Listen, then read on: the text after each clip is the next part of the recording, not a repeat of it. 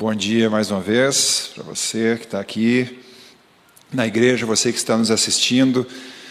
E você sabe que nessa situação que nós estamos vivendo, a gente tem ganho é, muitos membros novos, amém? Membros virtuais.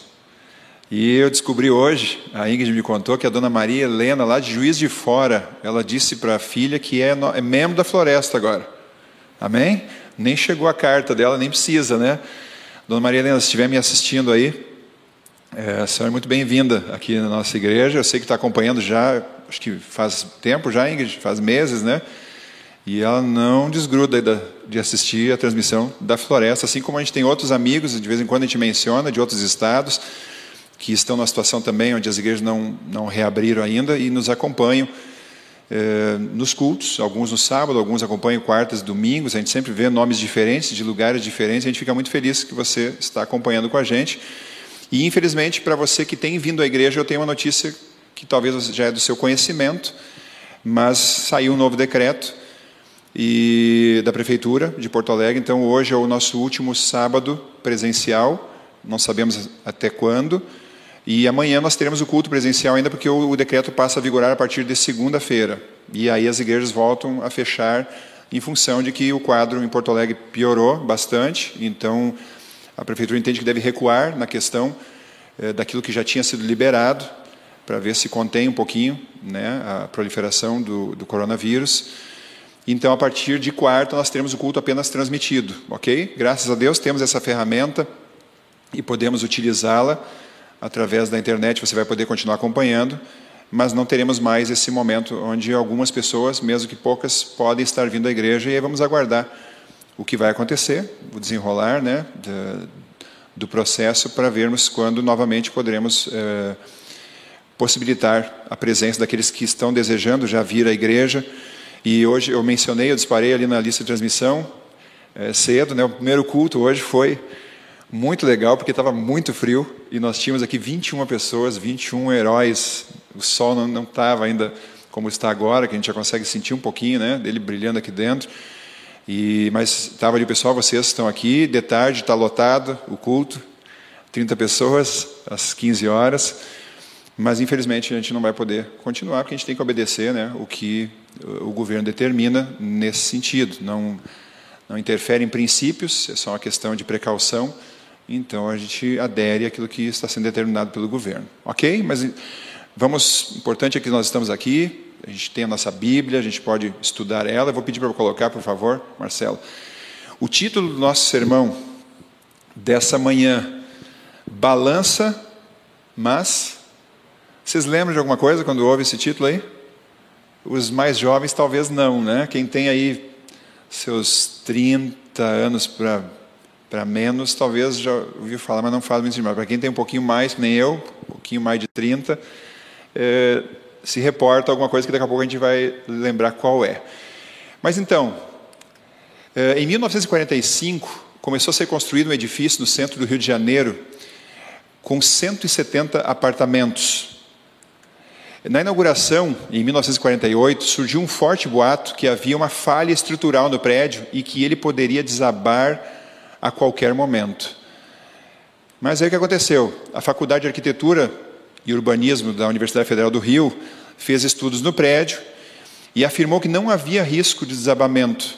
Só que daí já era tarde. O apelido já tinha pego e o prédio ficou conhecido como o Balança, mas não cai. E ninguém conseguiu tirar isso até hoje. O prédio existe lá, aquela foto, a primeira foto na abertura ali, é, é o prédio na sua é, atual realidade, ok? Mas ficou, ficou apelido, né? E aí, anos mais tarde, anos 80, por isso que eu falei de 30 e poucos anos, 80, 82, 83, se não me engano, a Rede Globo lançou um programa com esse título, Balança Mas Não Cai, é daí que você é, acabou conhecendo a história, talvez, do prédio e esse nome. Era um programa humorístico que se dava dentro de um condomínio e tal. E eles aproveitaram o nome, então, desse prédio conhecido no Rio e batizar assim essa programação. Mas o que, que isso tudo tem a ver com o sermão ou com a mensagem dessa manhã? Há um texto na Bíblia que fala que Deus vai balançar e sacudir o seu povo. É um texto que talvez não seja muito conhecido. Ou no primeiro culto eu perguntei quantos conheciam aquele texto, uns três ou quatro apenas levantaram a mão, dos, dos 21 que estavam assistindo. Está num livro que também a gente não usa tanto, não é tão conhecido, mas abra sua Bíblia, por favor, no livro de Amós. Antigo Testamento, para facilitar, você abre em Daniel, que esse todo mundo sabe, aí você tem Daniel, Oséias, Joel, Amós. E aí você encontra com facilidade, é um dos profetas menores. Você vai abrir no capítulo 9. Nós vamos ler o verso 9, mas antes de nós lermos o texto bíblico, a gente vai fazer a oração, mais uma vez pedindo a iluminação de Deus para a mensagem dessa manhã. E ao encontrar o texto, eu convido você para deixar marcadinho aí, fechar os olhos e nós podemos orar, ok? Vamos orar então. Senhor, louvamos a Ti pelo privilégio que nós temos de estar na igreja, o grupo que está aqui, aqueles que não estão fisicamente, mas estão conectados para ouvir a mensagem. Nós te agradecemos por termos essa possibilidade de chegarmos à casa de cada membro da nossa igreja através da internet e principalmente pelo privilégio que nós temos de ter a Bíblia conosco. Nós sabemos que virão dias onde a Bíblia precisará estar na nossa mente, armazenadas informações para continuarmos conectados contigo e recebendo o poder do céu, mas hoje nós agradecemos porque nós podemos ter ela aqui, fisicamente em nossas mãos. E porque ela está aberta diante de nós e sabemos que através dela o Senhor vai falar conosco. Pedimos que faças isso pela tua misericórdia e que teu Espírito encontre é, mentes abertas à tua influência nesse momento. Nós pedimos agradecemos em nome de Jesus. Amém. Amém. Acompanhe comigo, por favor. Amós capítulo 9, versículo 9, diz assim: Porque eis que darei ordens e sacudirei a casa de Israel entre todas as nações, assim como se sacode trigo no crivo, sem que caia na terra um só grão. Quantos de vocês já tinham lido esse texto? Já conheciam? Ou, ou ok, alguns também, não, é, não são muitos. Mas é um texto que tem uma mensagem muito importante. E nós vamos ver um pouquinho do contexto dele, ok? Amós, esse profeta. É interessante que no livro de Amós, é um livro pequeno, até não é tão pequeno comparado com outros profetas menores, mas ele tem uns versículos interessantes, é, onde fala que Deus não revela nada, sem, é, não faz nada sem antes revelar seus segredos aos profetas, é um texto que está nesse livro também. Ele tem, ele tem uns versículos bem interessantes. Mas Amós realizou seu ministério profético entre 767 e 753 a.C., durante os reinados de Uzias, em Judá, reino do sul, e Jeroboão, Israel, reino do norte. O que, que mais nós temos de interessante? Ou seja, se foi nesse período que ele teve seu ministério profético, ele fez isso antes dos cativeiros assírio e babilônico, ou seja, nem as tribos do norte tinham sido ainda eh, exiladas e nem a tribo do sul. Eles não tinham passado por isso. Mas é justamente essa mensagem que ele está transmitindo aqui, que é o que estava é, prestes a acontecer com eles pelo caminho que eles estavam trilhando. Israel seria espalhado entre as nações e ali seria sacudido no crivo da aflição e da perseguição. É interessante que o trabalho dos profetas, nesse período pelo menos, antes dessas duas situações dos exílios, é, era justamente tentar levar o povo de volta para Deus. A gente conhece, eu, sei que estou falando para um grupo de pessoas que é familiarizado com a Bíblia, e eles não eram diferentes da gente. Infelizmente, a tendência da gente é ir se acomodando, à medida que as coisas vão é, ficando bem, a gente vai arrefecendo espiritualmente. E Deus ele começa a buscar formas de despertar a gente. E ele sempre começa de uma maneira mais leve, mais tranquila, mas à medida que ele percebe que essas medidas não vão trazendo o resultado esperado, é, ele tem que começar a dar doses mais fortes. E os profetas tinham essa função de, de tentar evitar que o pior acontecesse, ou de que o povo tivesse passado por uma situação é, terrível, e começava a dar as mensagens. Só que, à medida que os profetas iam falando, ali nesse período, e em tantos outros, e o povo não reagia, aí então, conforme o que Deus eh, disse lá, no, quando o povo de Israel estava prestes a entrar na Canaã, que a consequência pior, caso eles se afastassem do Senhor da Sua palavra, seria o exílio. Essa era a pior consequência. E como a coisa estava indo desenfreada na apostasia, na idolatria, então os apelos começam a ficar mais fortes e Deus começa a avisar que isso ia acontecer, que eles iam ser sacudidos através de uma situação como essa, porque era muito importante para eles a questão de estar ali estabelecido em Israel, de ter aquela terra, Jerusalém, templo, toda essa coisa, tudo isso era muito, significava muito, e a perda disso seria um, grande abalo. Agora a pergunta de muita gente é assim: puxa, como é que eh, vocês dizem que Deus é amor e Ele fez isso com o povo dele? Gente, nós temos que compreender isso, porque isso tem muito a ver com o nosso dia a dia, em situações e realidades diferentes. O fato é que Deus sempre tem em mente a salvação da gente como prioridade, ok? Mas claro que Ele também gostaria que a nossa vida fosse uma vida, uma boa vida aqui nessa terra. Mas se para nos salvar ele precisa permitir, e entendo que tem uma diferença aqui entre causar e permitir. Quem é que causa todo o sofrimento para mim e para você? Ou para quem quer que seja? Quem é? Tem que ficar claro isso, porque é muito comum, e ainda essa semana, agora eu ouvi de uma pessoa dizer assim: por que, que Deus está fazendo isso comigo? Não é Deus, é Satanás, que quer atingir a Deus e fazendo, ele só consegue atingir a Deus fazendo a gente sofrer. Até na lição, de alguma forma, né, Carlos? A gente estava falando sobre que machuca Deus quando atinge um filho dele.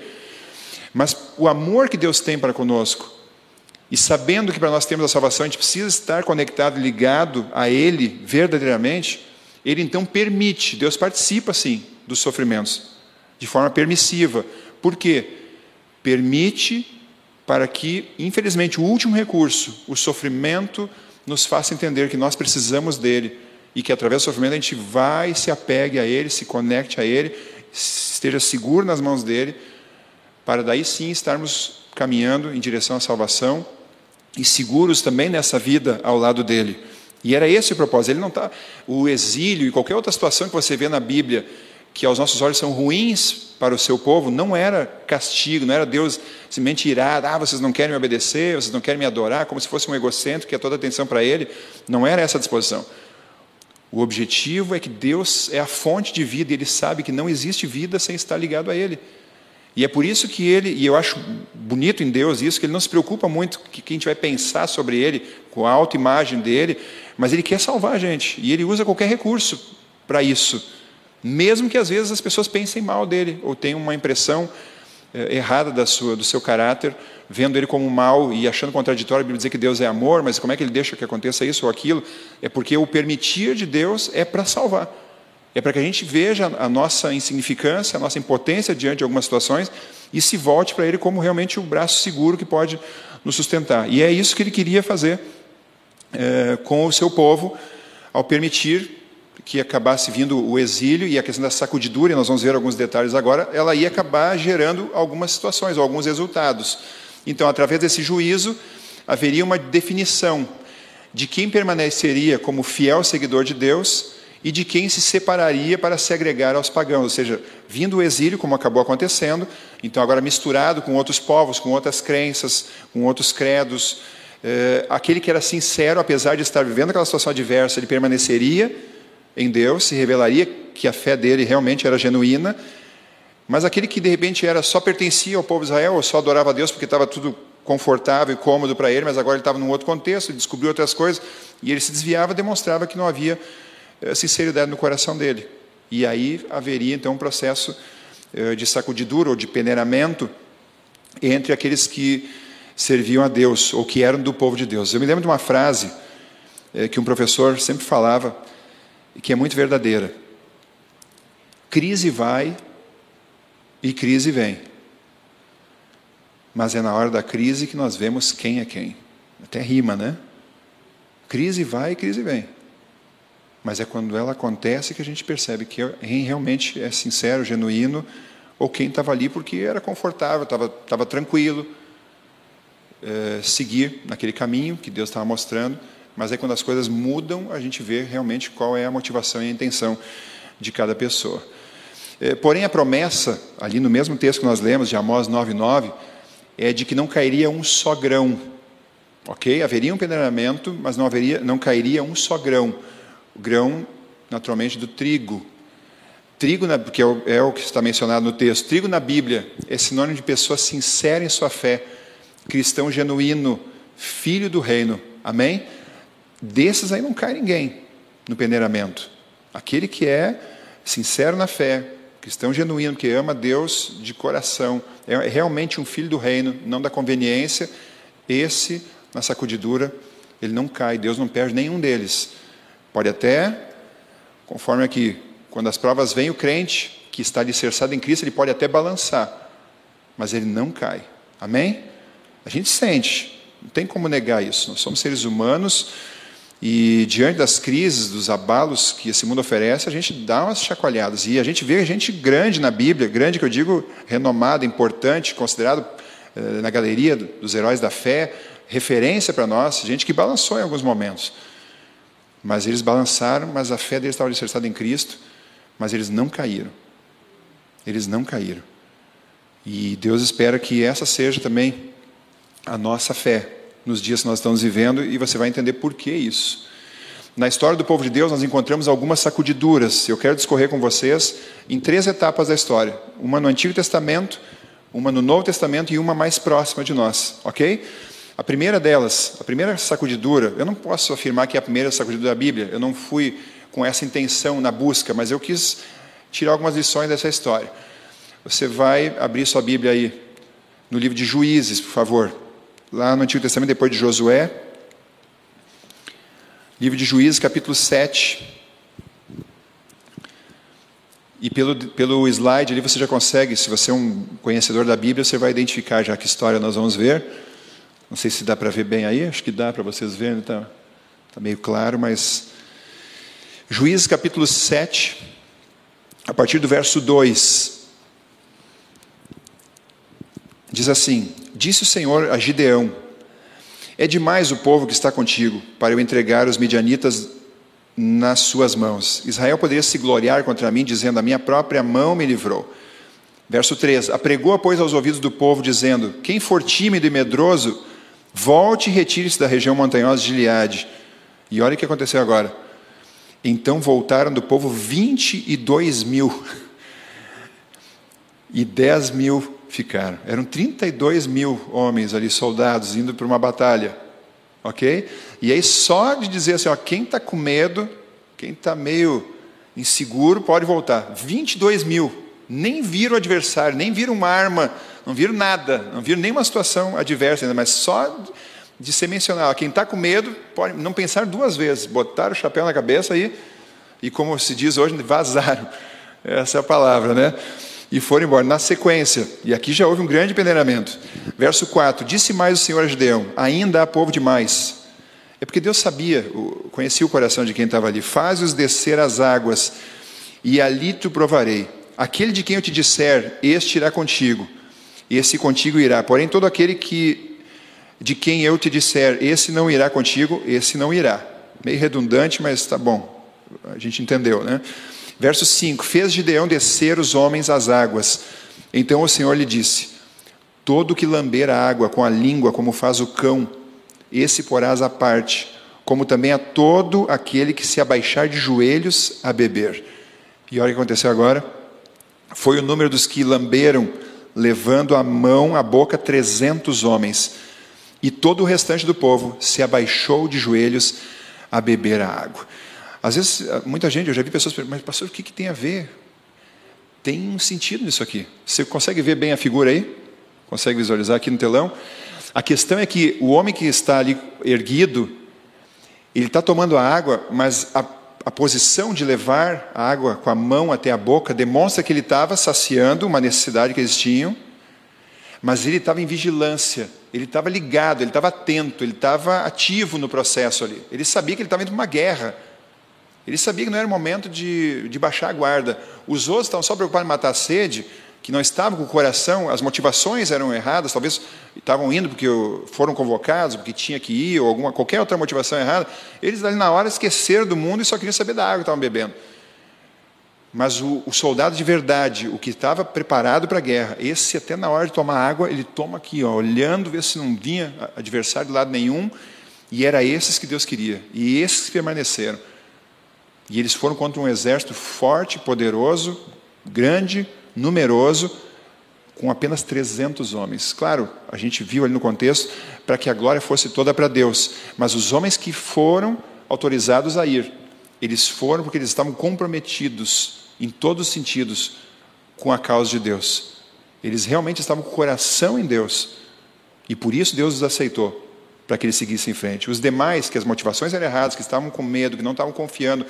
Eu não estou dizendo que os 300 aqui não, não tinham sentimentos, mas o sentimento estava dominado pela confiança em Deus. Ok? Eu não estou dizendo que o cristão vencedor vai ser alguém que não sente medo de nada, estufa o peito e sai enfrentando. Não é assim. A gente sente, mas a gente confia que Deus está à frente e está nos guardando. E é isso que nos impulsiona a seguir. Ok? É esse tipo de pessoa que, que vai até o final, como esses 300, mas os demais vão ficando pelo caminho. Uma outra situação, agora no Evangelho de João, por favor, uma experiência do Novo Testamento de sacudidura. João capítulo 6. Agora Jesus entra em cena aqui, nessa história. João capítulo 6, eu vou ler um, outro, um verso eh, que não está ali no slide, que você está vendo, que é antes do 38, que, que realmente ele, ele gera, começa a gerar assim, o, o desconforto e o conflito que acontece nessa situação. Ok? Você já vai entender por quê. O verso 35 de João 6, Jesus diz assim: Declarou-lhes, pois, Jesus: Eu sou o pão da vida.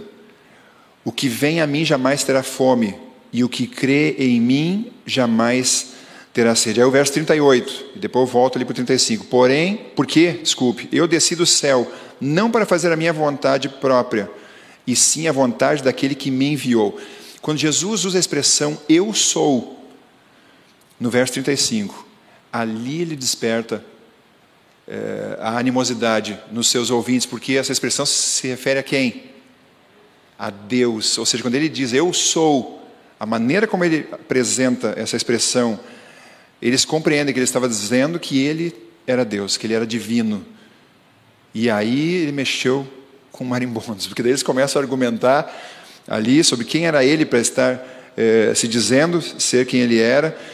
E aí o verso 41, murmuravam, pois, dele os judeus, porque dissera, eu sou o pão que desceu do céu. Ele começa a se apresentar como realmente sendo uma pessoa divina, divina humana. E isso incomoda os judeus. E agora então ele vai seguindo o seu discurso, mas o verso 60 diz assim: Muitos dos seus discípulos, tendo ouvido tais palavras, disseram: Duro é esse discurso, quem o pode ouvir? E finalmente o verso 66, à vista disso, muitos dos seus discípulos o abandonaram e já não andavam com ele. Uma segunda sacudidura aqui. Interessante que enquanto Jesus estava ali só curando, multiplicando pães e peixes, expulsando demônio, falando vinde a mim, os que estão cansados, a multidão só ia crescendo, só ia crescendo. E cada vez onde ele ia, o número era maior, as pessoas já não conseguiam nem se acomodar direito onde ele estava. Mas chega um momento que ele começa a pontuar algumas coisas importantes. Chega um momento que ele começa a revelar quem realmente ele era. Não era só um fazedor de milagres, não era só um profeta, mas ele era Deus encarnado ele era o Salvador, ele era o Messias prometido. E quando ele começa a se revelar dessa maneira, o preconceito começa a aflorar, as pessoas começam a questionar. Quando ele começa a chamar no compromisso, aqueles os aproveitadores só queriam os benefícios, só queriam desfrutar das suas bênçãos, esses começam então a se escapar, a ir saindo, a ir recuando, a ir se decepcionando e abandonando. É interessante que a gente vive um momento, e deixa eu trazer uma aplicação própria para, para a nossa realidade ainda é popular e é até bonito e aplaudido você dizer que é um adventista sétimo dia. Hoje, quando você diz que é um adventista, poucas pessoas elas têm alguma reação negativa.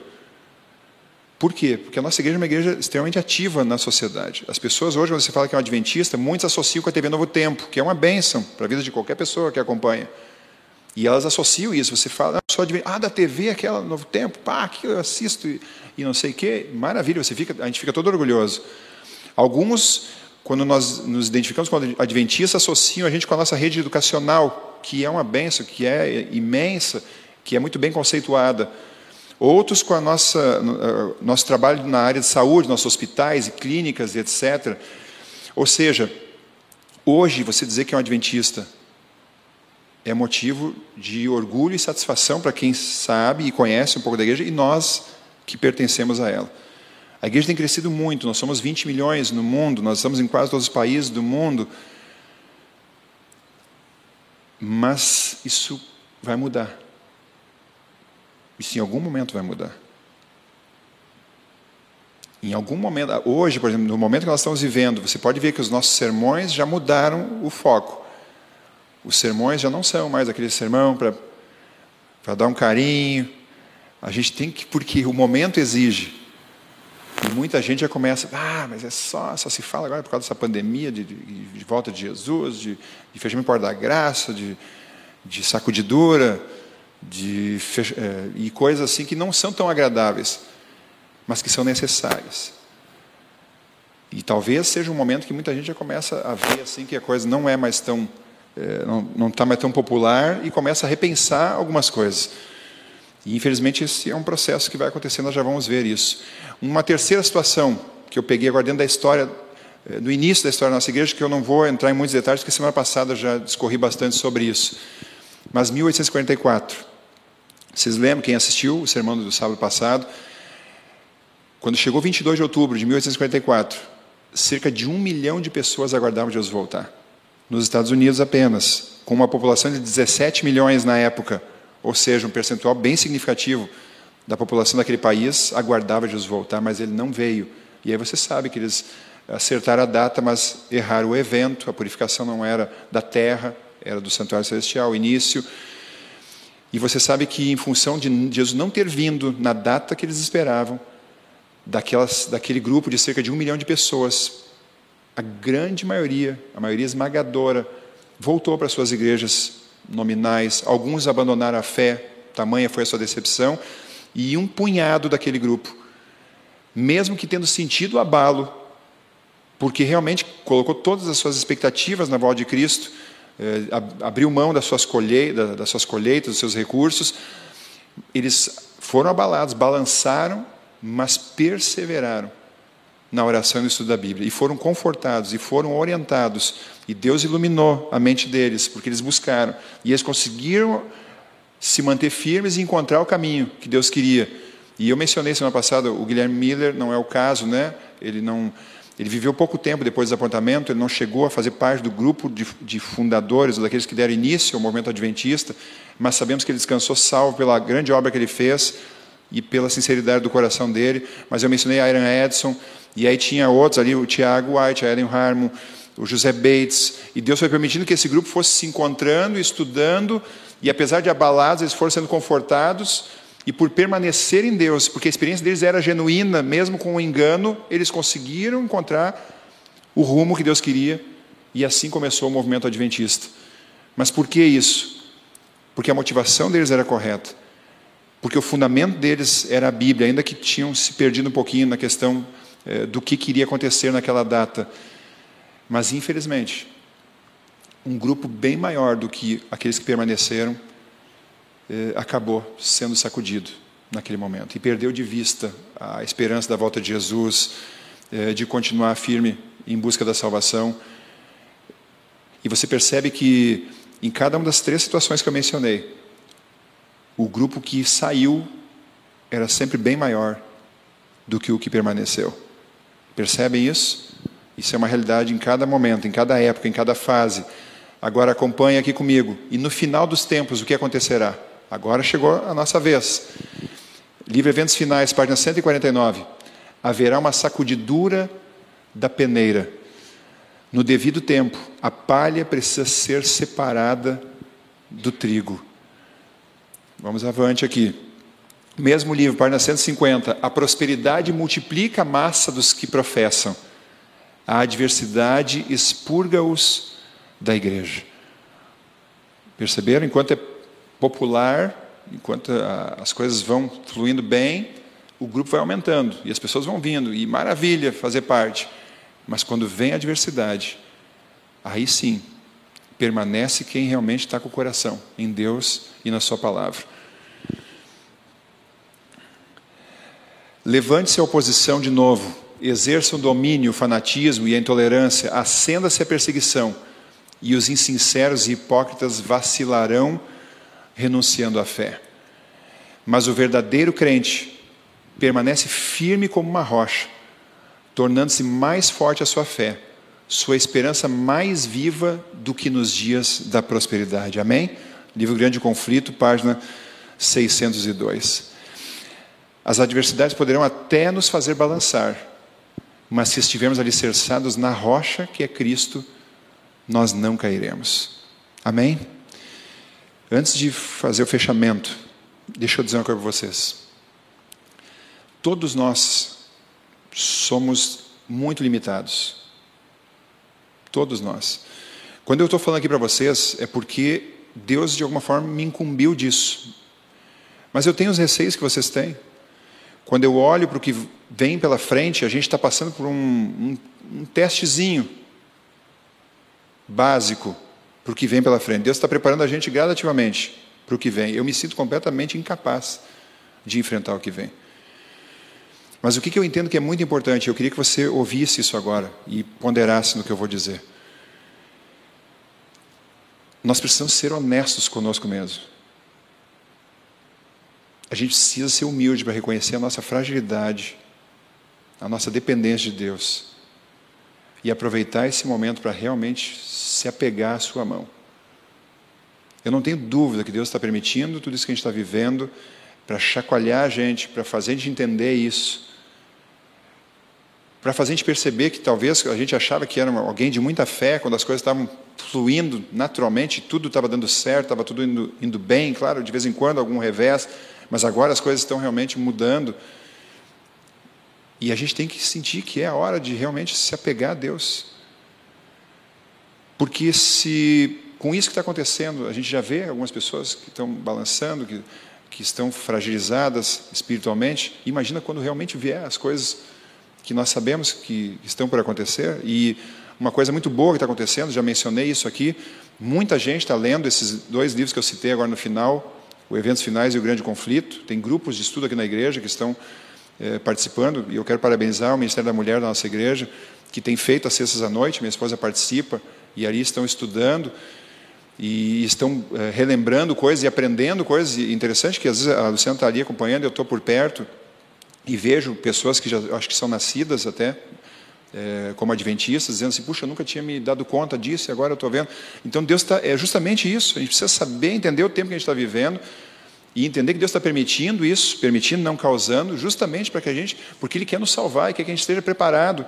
E Ele sabe que o que vem vai ser tenso, vai ser pesado, mas Ele quer que nós estejamos alicerçados nele para que a gente passe por isso, testemunhe dele nos momentos mais difíceis, porque tem uma citação que eu não botei aí, que é aquilo que a gente deixou de fazer no momento de maior facilidade, a gente vai ter que fazer nos momentos mais difíceis. Mas para poder fazer isso, que é a proclamação do Evangelho, a gente precisa estar solidificado e enraizado em Cristo. Amém? Amém por isso. E agora eu quero mostrar uma pessoa para vocês aí que todo mundo conhece. Todo mundo sabe quem é essa pessoa? Alguém não sabe? Alguém em casa aí não sabe? Manda um WhatsApp para mim que eu vou ler depois. Aí está a profetisa Ellen White. Eu tenho que ter o cuidado de como eu falo para não dar margem para justamente aquilo que muita gente diz que nós temos ela como uma deusa, uma papisa, ou seja qual for o título ou apelido que você quer dar para essa mulher. Ela é um instrumento frágil humano que foi chamado por Deus para para dar mensagens impopulares. Ela tinha convicção que Deus a chamou. Ela desenvolveu um ministério por longo tempo da sua vida. Mas mesmo tendo sido chamada por Deus, mesmo vivendo, sempre buscando viver ao máximo a luz que ela possuía, pela graça de Deus, ela viveu muitos momentos difíceis na sua vida. Ela perdeu dois filhos ao longo da sua vida. E eu sei que aos anos convivendo com as pessoas, a coisa mais dura de enfrentar nessa vida é a perda de um filho. Para quem já passou por isso e está me assistindo, sabe o que eu estou falando. Ela perdeu o esposo no momento que era importante a presença, a companhia, a parceria dele no trabalho que ela realizava. Depois disso, para se somar, a própria igreja não, não, não suportava mais os apelos que ela fazia, porque Deus mandava e deportaram ela para a Austrália. porque não queriam mais ela por perto, porque ela estava sendo, de alguma forma, um tropeço para as expectativas e planos humanos. E ela vai, ela chega a afirmar que nunca foi o plano de Deus que ela fosse para o plano original, mas ela se submete e lá ela é uma bênção, e através dela lá surge uma universidade, uma, uma instituição forte, educacional, que, que ajuda e dá apoio à igreja. Depois ela acaba retornando para os Estados Unidos. E com 88 anos, ela está prestes a descansar. E eu estou mencionando aqui poucas coisas que ela enfrentou. Mas ela podia estar no leito da morte e olhar para trás e pensar assim: puxa, eu dediquei minha vida inteira para Deus, totalmente, sem reservas. E ela podia pensar: perdi filhos, perdi o esposo, me mandar lá, pro, como a gente costuma dizer, para o cafundó do Judas. Podia estar amargurada. Sabe como é que ela termina a sua experiência? Depois de ser balançada ao longo dessa carreira. Abra sua Bíblia aí. Em Timóteo, 2 Timóteo, capítulo 1. 2 Timóteo, capítulo 1, versículo 12. O apóstolo Paulo escreve o seguinte, e ela reproduziu essas palavras. O apóstolo Paulo escreve o seguinte, 2 Timóteo 1,12: E por isso estou sofrendo essas coisas, todavia não me envergonho, porque eu sei em quem tenho crido e estou certo de que Ele é poderoso para guardar o meu depósito até aquele dia. Amém? Foram essas as últimas palavras da senhora White antes de descansar. Olhando para trás, podia pensar em muita injustiça, tanta coisa, quantas mensagens que ela deu, tanta preocupação, quantas viagens. Eu lembro de uma situação assim que eu acho que devia ser terrível. Ela, ela, tinha os filhos pequenos, ela tinha que deixar os filhos com os vizinhos, os irmãos da igreja, e teve uma situação que ela ficou mais de um ano fora fazendo as viagens para dar as mensagens que Deus tinha passado para ela, transmitindo para a igreja, com os filhos sendo cuidados por outros, e ela enfrentou tudo isso, porque estava com o coração nas coisas de Deus. E ao final de sua vida, ao invés de olhar para trás e pensar em todas as, eh, as amarguras, talvez que ela tenha vivido, ou injustiças, ou incompreensões, o que ela tem na mente dela é que ela sabia em quem ela acreditava e que ela tinha certeza de que estava guardado a coroa dela para a salvação. Amém? Foi balançada severamente ao longo da sua vida, mas não caiu. Terminou a carreira guardando a fé. Terminou a vida proferindo uma promessa bíblica, na certeza de que ela vai ver Jesus voltar. Eu não tenho dúvida, eu não posso afirmar nada de datas, vocês sabem que a gente não pode, mas eu não tenho dúvida que Jesus volta em não muito tempo. Esses dias até fui elástico aqui, falando, estava contigo, né, pastor? Falando em 40 anos para ser generoso. Não acredito de coração nisso, mas para não assustar muito, eu falei. E Deus está chamando a gente para se preparar de verdade, para ser cristão genuíno, para ser um adventista de verdade. Para poder passar pelo peneiramento, pela sacudidura e ser provado que a nossa, a nossa motivação é sincera com Deus, ainda que sejamos limitados e falhos.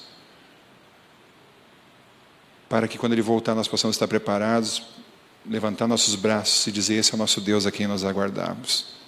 Amém? O Brasil vai cantar uma música agora, falando exatamente desse momento da volta de Jesus.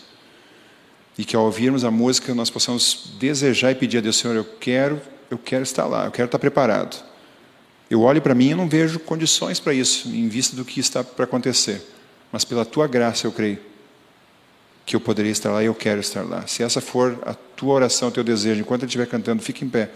E após a música nós vamos terminar com a oração.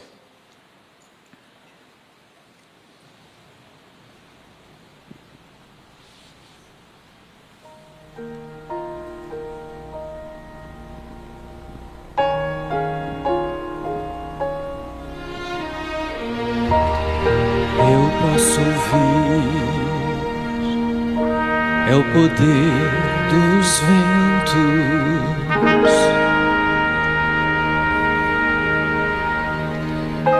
é o Rei que vem e bem mais perto está. Posso quase ouvir trombetas anjos do Senhor.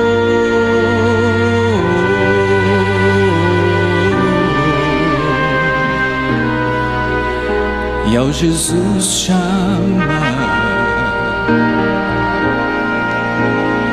vamos para o lar.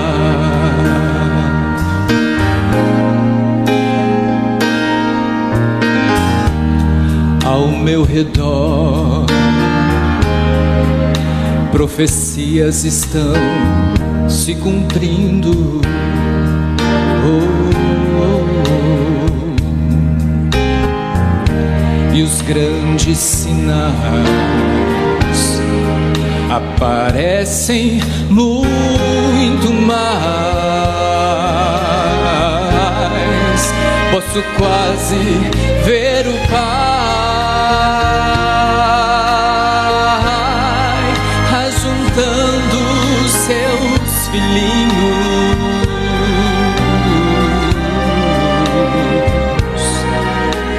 Jesus chamar, vamos para o lar. Jesus virá em glória para chamar os seus filhinhos. E os mortos viverão para encontrá-lo lá no ar. E os vivos mudarão,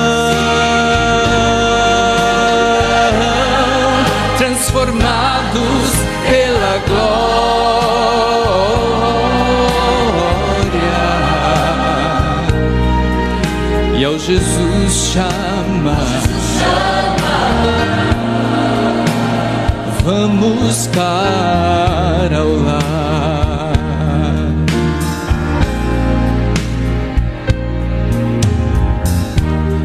ao meu redor. Profecias estão se cumprindo. Oh, Os grandes sinais aparecem muito mais. Posso quase ver o Pai ajuntando seus filhinhos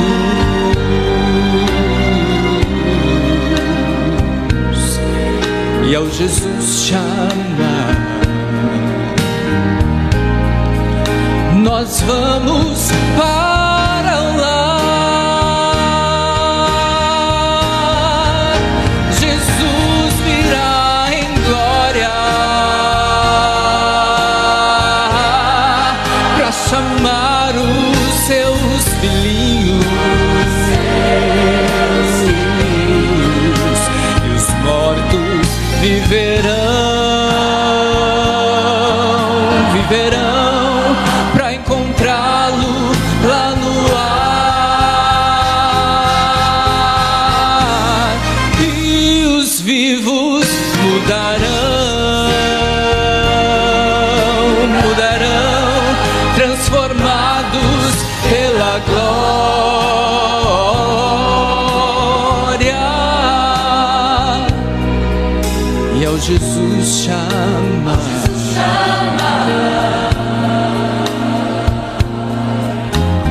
E ao Jesus chama.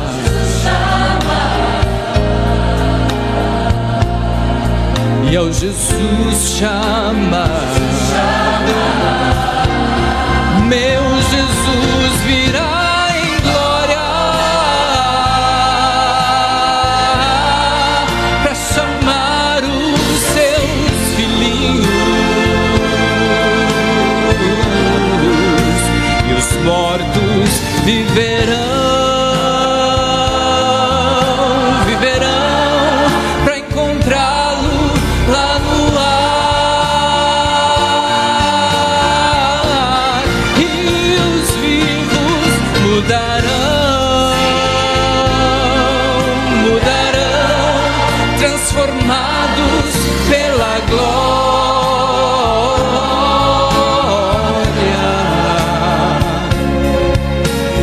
Jesus chama.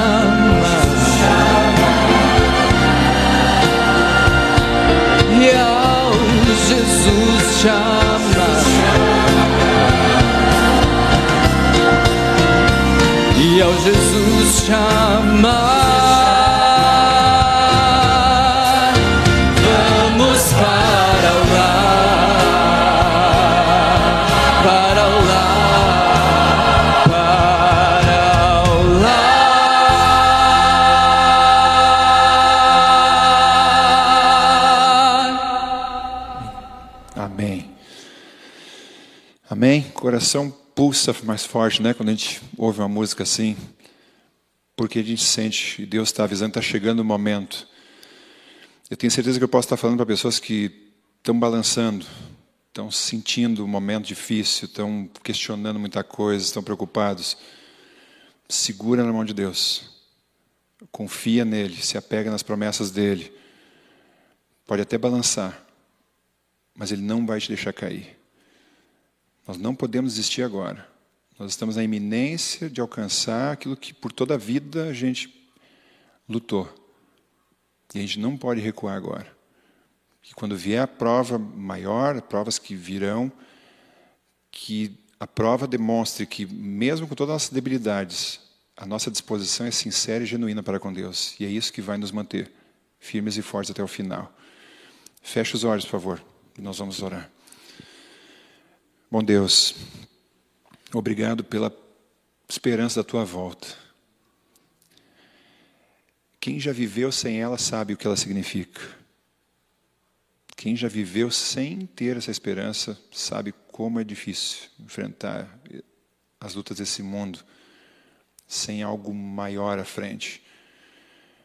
Milhões, bilhões de pessoas estão vivendo assim, sem saber exatamente o que vem pela frente. E a nossa tarefa é, é adverti-las. Mas nós também precisamos estar preparados para isso, para enfrentar esse momento, porque estão sendo atingidos também. E que o Senhor, renove em nós a esperança da tua volta, o zelo pela tua palavra, a dedicação, a oração, a conexão contigo, porque é isso que vai nos dar sustentação nesses momentos finais. Mas que possamos enfrentá-lo olhando para frente e para cima, certos que estamos indo na direção do encontro contigo. Cuida de cada um dos teus filhos, tanto os que estão aqui presentes na igreja, como os que estão em casa, nossos amigos que estão assistindo nos mais diversos e longínquos lugares. Mas que nenhum de nós seja sacudido em meio à prova. Podemos até balançar, porque somos humanos, mas firmados na tua mão não cairemos. Abençoa-nos, nos dê um restante sábado feliz na tua companhia. Nós pedimos e agradecemos em nome de Jesus. Amém, Senhor. Amém.